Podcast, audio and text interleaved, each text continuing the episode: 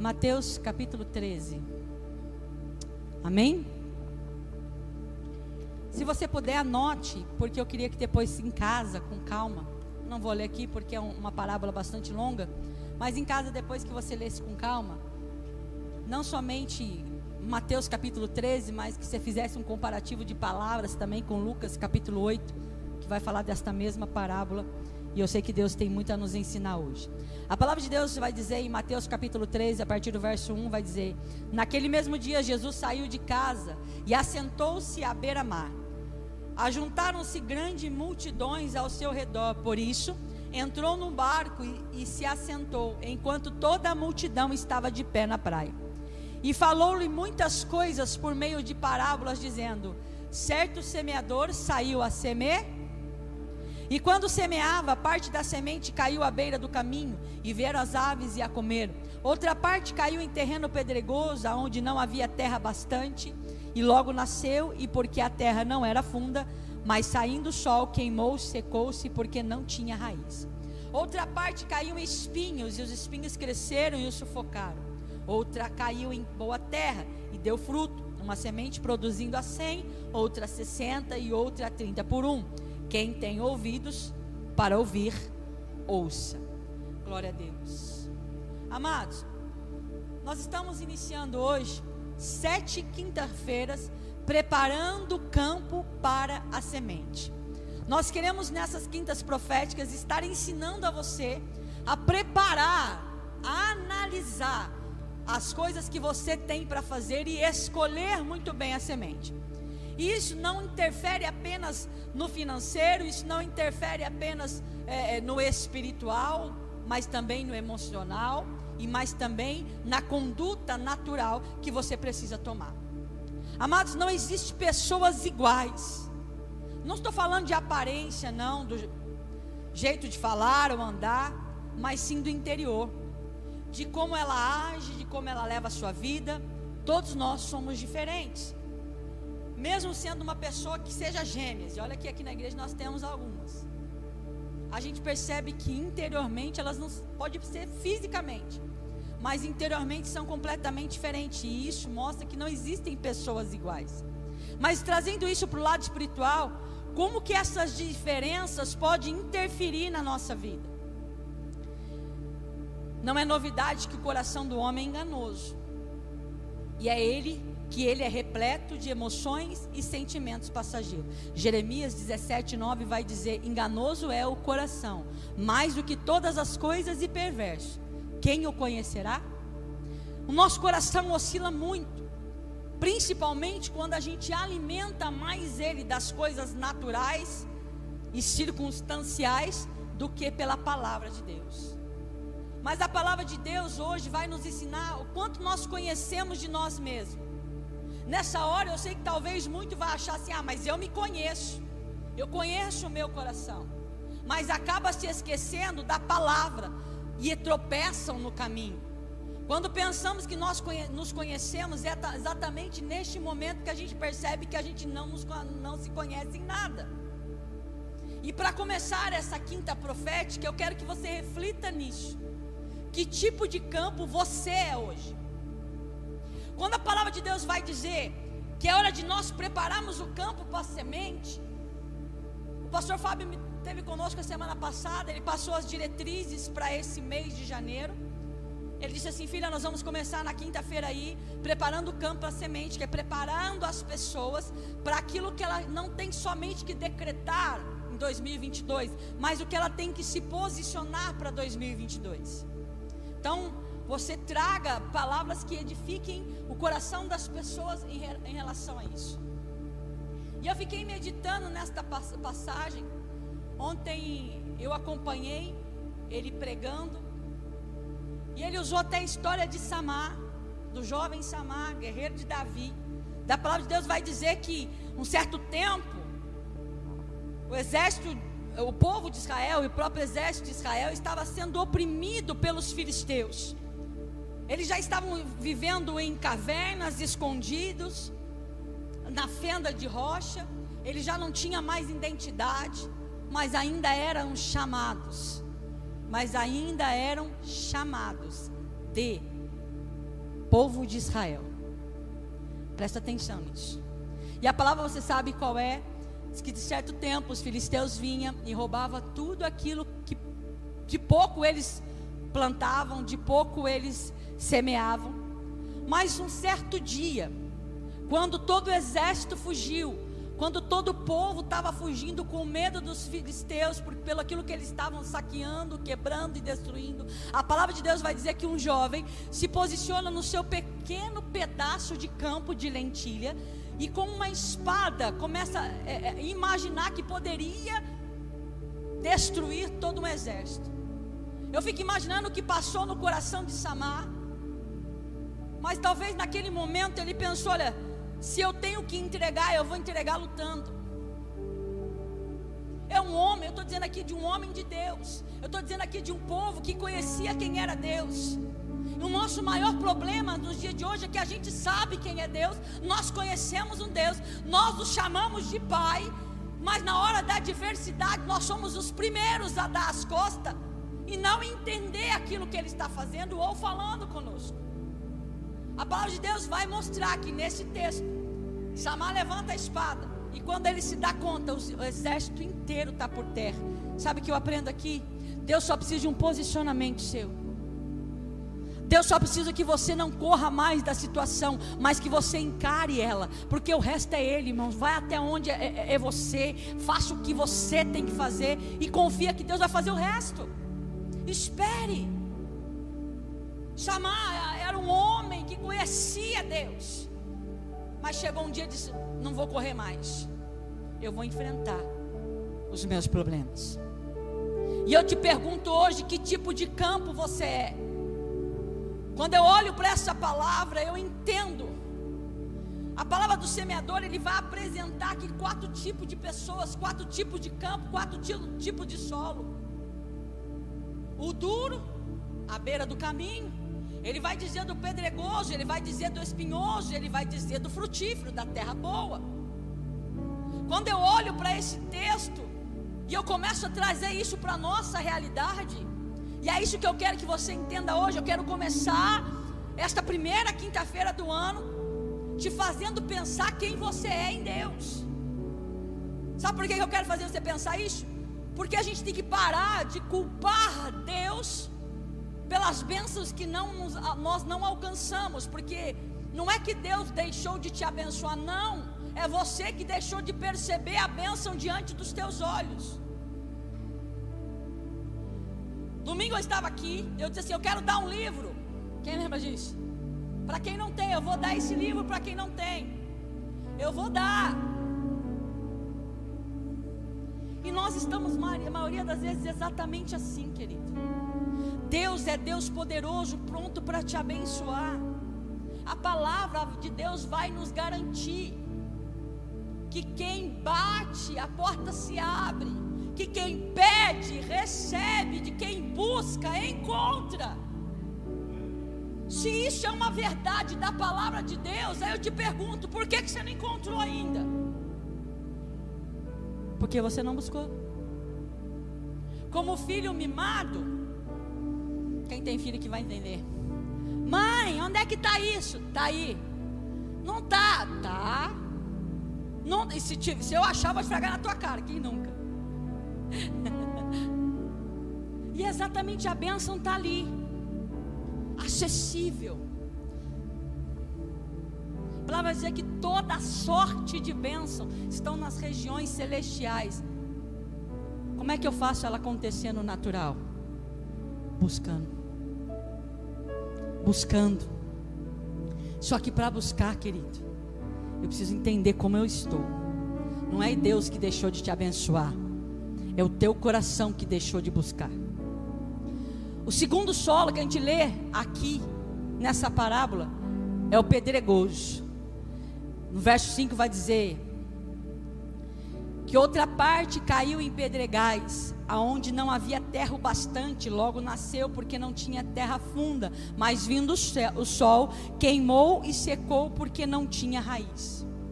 Sabe quando eu olho para isso, eu percebo que esse tipo de pessoa é aquela que ouve com alegria a palavra de Deus, aquela que reconhece o poder de Deus, mas é algo que dura tão pouco tempo. Para mim, esses são aqueles que são emotivos, imediatistas. Eu só quero Deus se Deus me responder agora. Ué, e se ele responder amanhã não é Deus mais não? E por incrível que pareça, querido, tem muita gente na igreja assim. Tem muitas pessoas assim, que agem no calor do momento, do culto que está gostoso, do mover maravilhoso de Deus, só que quando chega em casa, o estado de tristeza toma conta do coração deles. São aqueles que geralmente fazem milhares de planos para quando começa o ano. Aí esse ano eu vou fazer isso, esse ano eu vou fazer aquilo.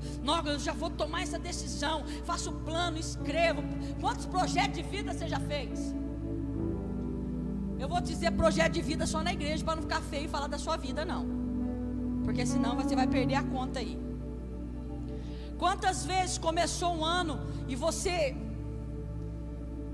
olhou assim, nossa, esse ano eu vou mudar, esse ano eu vou ler, esse ano eu vou, eu vou estudar, esse ano eu vou me preparar melhor. Só que infelizmente, no começo do ano tudo isso, mas antes de findar o ano, você não realiza às vezes nenhum terço daquilo que você disse que ia fazer no começo. Sabe aquelas pessoas que dizem assim: vou começar uma dieta? Sabe que a pessoa vai dizer assim: ah, eu vou começar a ler um livro. Ah, eu vou ler a Bíblia. Aí na primeira vez que vai ler a Bíblia, começa legal, vai começa a ver como é que foi a criação de todas as coisas. E vai indo, mas quando chegou na genealogia, já não, não dá mais para mim não, muito chato isso, me dá sono. Para ali, nunca mais volta para a Bíblia as adversidades aparecem e as pessoas logo se esquecem da palavra do Senhor. Essas são as pessoas que têm o coração de pedra. Porque no primeiro vento, na primeira dificuldade, infelizmente, diante dos problemas, as pessoas se prostram. O diabo atua o tempo todo para tragar e destruir sua vida. As investidas do diabo são fortes e ao mesmo tempo, irmãos, são suaves. Às vezes você não está percebendo as armadilhas do diabo. Às vezes ele vem sorrateiramente. Entenda uma coisa, querido: ninguém cai de repente. Ninguém desvia de repente. Quem está entendendo isso? Hã? O problema não está na igreja, o problema não está nas pessoas, querido. Tem o coração aberto para ouvir isso hoje, o problema está em você. O diabo foi brincando com você, com a sua cara sorrateiramente. Um dia ele te dava um susto, no outro ele te oferecia uma bandeja. E você, sem perceber, foi se afastando de Deus e caindo nas, na, na, nas tentações do diabo. E cada dia ele vai fazendo com que a batalha fique mais dura e mais difícil. Quer um exemplo claro disso? Não vem no culto na quinta-feira porque você está cansado. Lá da sua casa você pensa, hoje eu não vou, porque eu estou cansado. No domingo, se você não, re, não resistir um pouquinho mais, você também fica em casa. Sim ou não? Sim ou não? Seja sincero, irmãos. Se você ceder um pouquinho só do seu cansaço, na quinta-feira, no domingo, você tem que se esforçar um pouco mais. Parece bobeira, né, irmãos? Ah, é só ir no culto. O que, que tem? Outro dia eu vou mas é simplesmente nessas armadilhas pequenas e suaves que você não está percebendo que o diabo está fazendo você cair. O que tem que ficar claro aqui é que a queda não é causada pela aflição, por perceber, ah, eu tô, as pessoas estão me afligindo, estão me perseguindo, pelo contrário, porque se isso estiver acontecendo, você começa a orar porque você tem medo. Sim ou não? Ai, o povo está me perseguindo, ah, eu vou orar, que o que eu fiz para aquela pessoa. Mas não é isso, a queda não vem por isso. Porque diante da dificuldade você sabe a quem recorrer. Diante do problema, a hora que a doença vem, que a tempestade vem, você sabe a quem buscar. O problema é que quando está mais ou menos calmo, e não tem aflição, a queda não vem por causa disso, a queda vem por aquilo que você está deixando de, de enfrentar, pela resistência que você não está tendo com o diabo. Deus deixa na sua palavra duas coisas muito claras acerca disso. É primeiro, é que não há aflição maior do que você possa suportar. Segundo, é que se você resistir ao diabo, ele faz o quê? Ele faz o quê? O pedregoso, arruma outra desculpa que não está funcionando mais essa. Ai, não estou aguentando. Aguenta, claro que aguenta. Ora mais um pouquinho que você aguenta. Ai, o diabo, não, bate o pé. Bate o pé que ele foge. Terceiro solo, solo espinhoso. Mateus 13, 22. E o que foi semeado entre espinho e o que ouve a palavra, é o que ouve a palavra, mas os cuidados deste mundo, a sedução das riquezas sufocam a, a palavra e fica, a pessoa fica infrutífera. Querido, não é errado aqui você pensar em coisas boas. Lembra que a gente tem aprendido estar contente, mas não precisa estar satisfeito? Estou contente. Agora, me acomodar com a situação, não. Irmão, deseje sim, não é errado você desejar que você tenha um bom carro, tá com os filhos bem alimentados e bem encaminhado. Não é errado você desejar uma boa casa, querido. É errado, querido, é colocar isso no lugar de Deus. Errado é quando você, como você está fazendo as coisas e a ordem das coisas. Nesta passagem, Jesus fala sobre o poder de poder resistir e também fala de quando nós devemos guardar o nosso coração e o que nós devemos colocar dentro do nosso coração, que é a palavra de Deus.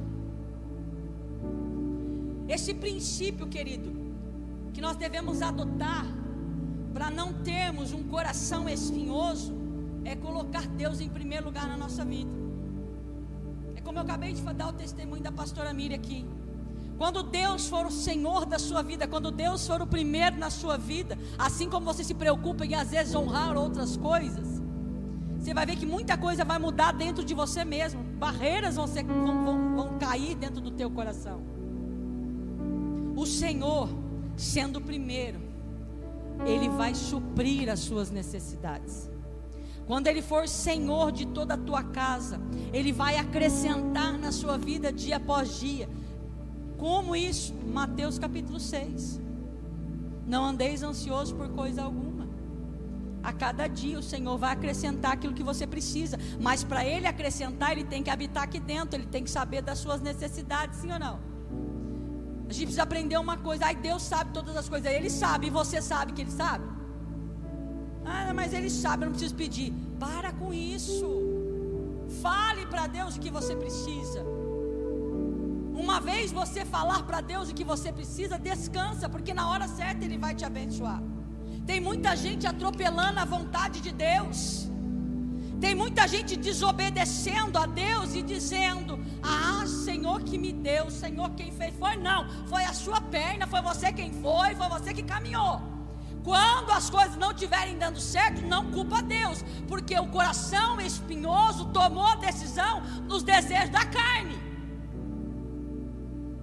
A gente precisa ter muita certeza daquilo que a gente está fazendo em Deus, e isso é para tudo.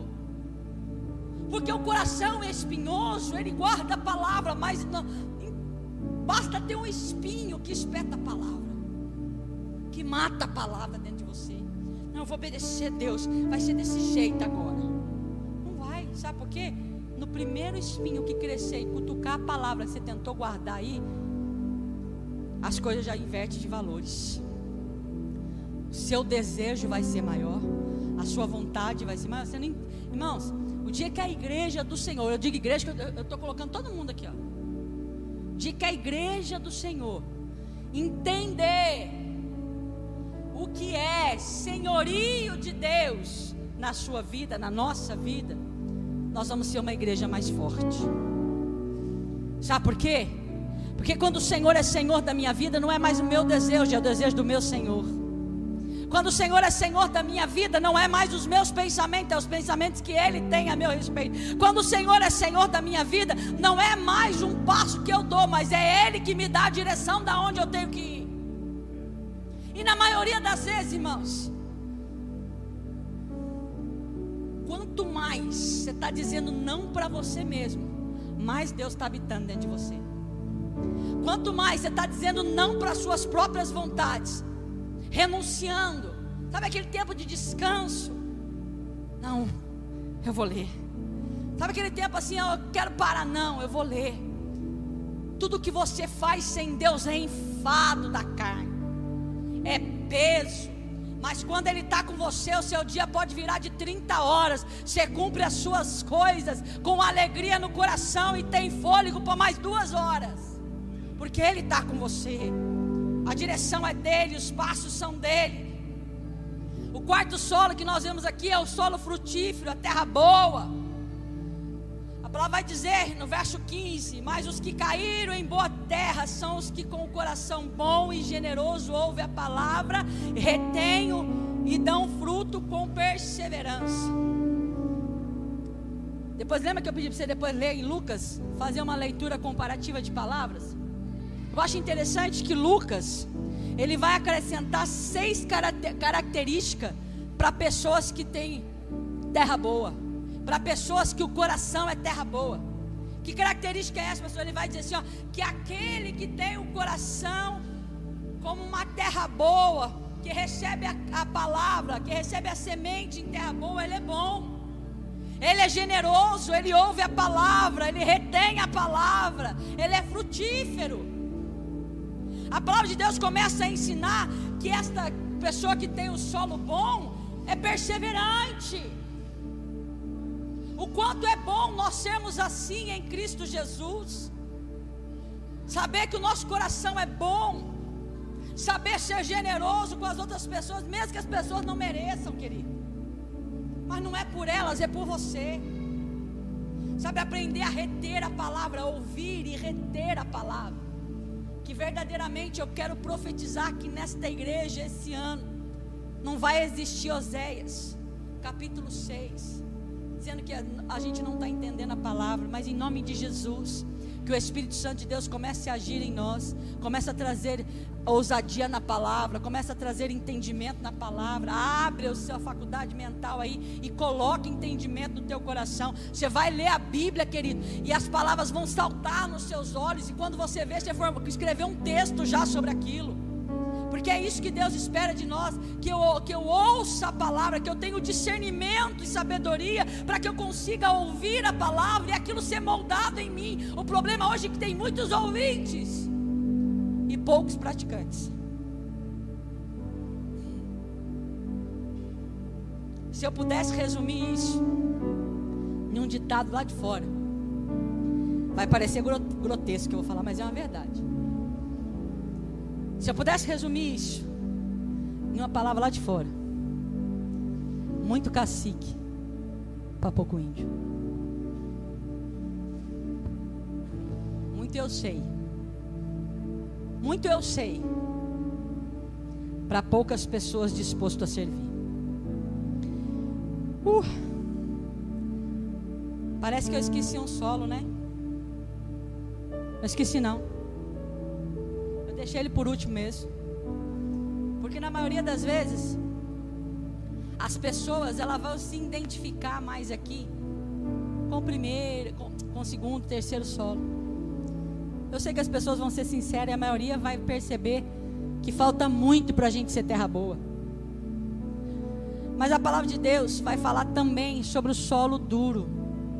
A semente que é citada no texto, ela representa para nós a palavra. Quando Jesus está falando ali com toda aquela multidão, quando ele está fazendo os seus discursos, como Deus está falando conosco nesta noite, eu sei que tem pessoas que vão se identificar com o segundo, com o terceiro solo, que vão ser sinceros e vão perceber que a gente está longe ainda de ser a terra boa. Mas eu quero mostrar para você hoje que muitas de nós está preso no primeiro solo e não conseguem se enxergar dentro dessa situação. Abra comigo a palavra se estiver aberta, eu quero que você acompanhe. Mateus 13, 19. Mateus 13, verso 19. A palavra de Deus diz assim: Ouvindo alguém a palavra do reino e não a entendendo, vem o maligno e arrebata o que foi semeado no seu coração. Este é o que foi semeado ao pé do caminho. Amada, quando eu olho para esse versículo, a palavra-chave aqui é não entendendo. Você vê que para todos os outros solos existe uma explicação por que, que a palavra não cresce ali. E quando eu olho para aqui, à beira do caminho, ao, ao chão duro, eu entendo aqui que Jesus vai deixar bem claro que a semente à beira do caminho, no, no chão duro, ela não cresce, porque ela, as pessoas não estão tendo entendimento dela. Existe uma diferença gigantesca entre ouvir e entender. Enquanto se ouve com os ouvidos, o entendimento ele vem do coração, querido. O Alexandre, o pastor Alexandre, ele tinha uma mania muito feia. Engraçado que nós estávamos falando isso com o Alexandre, acho que na hora do almoço hoje. Nem sei onde o Xandinho está.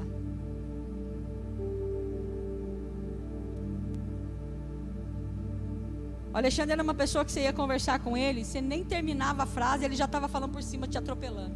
Aí eu olhava e falei, mas não terminei de falar.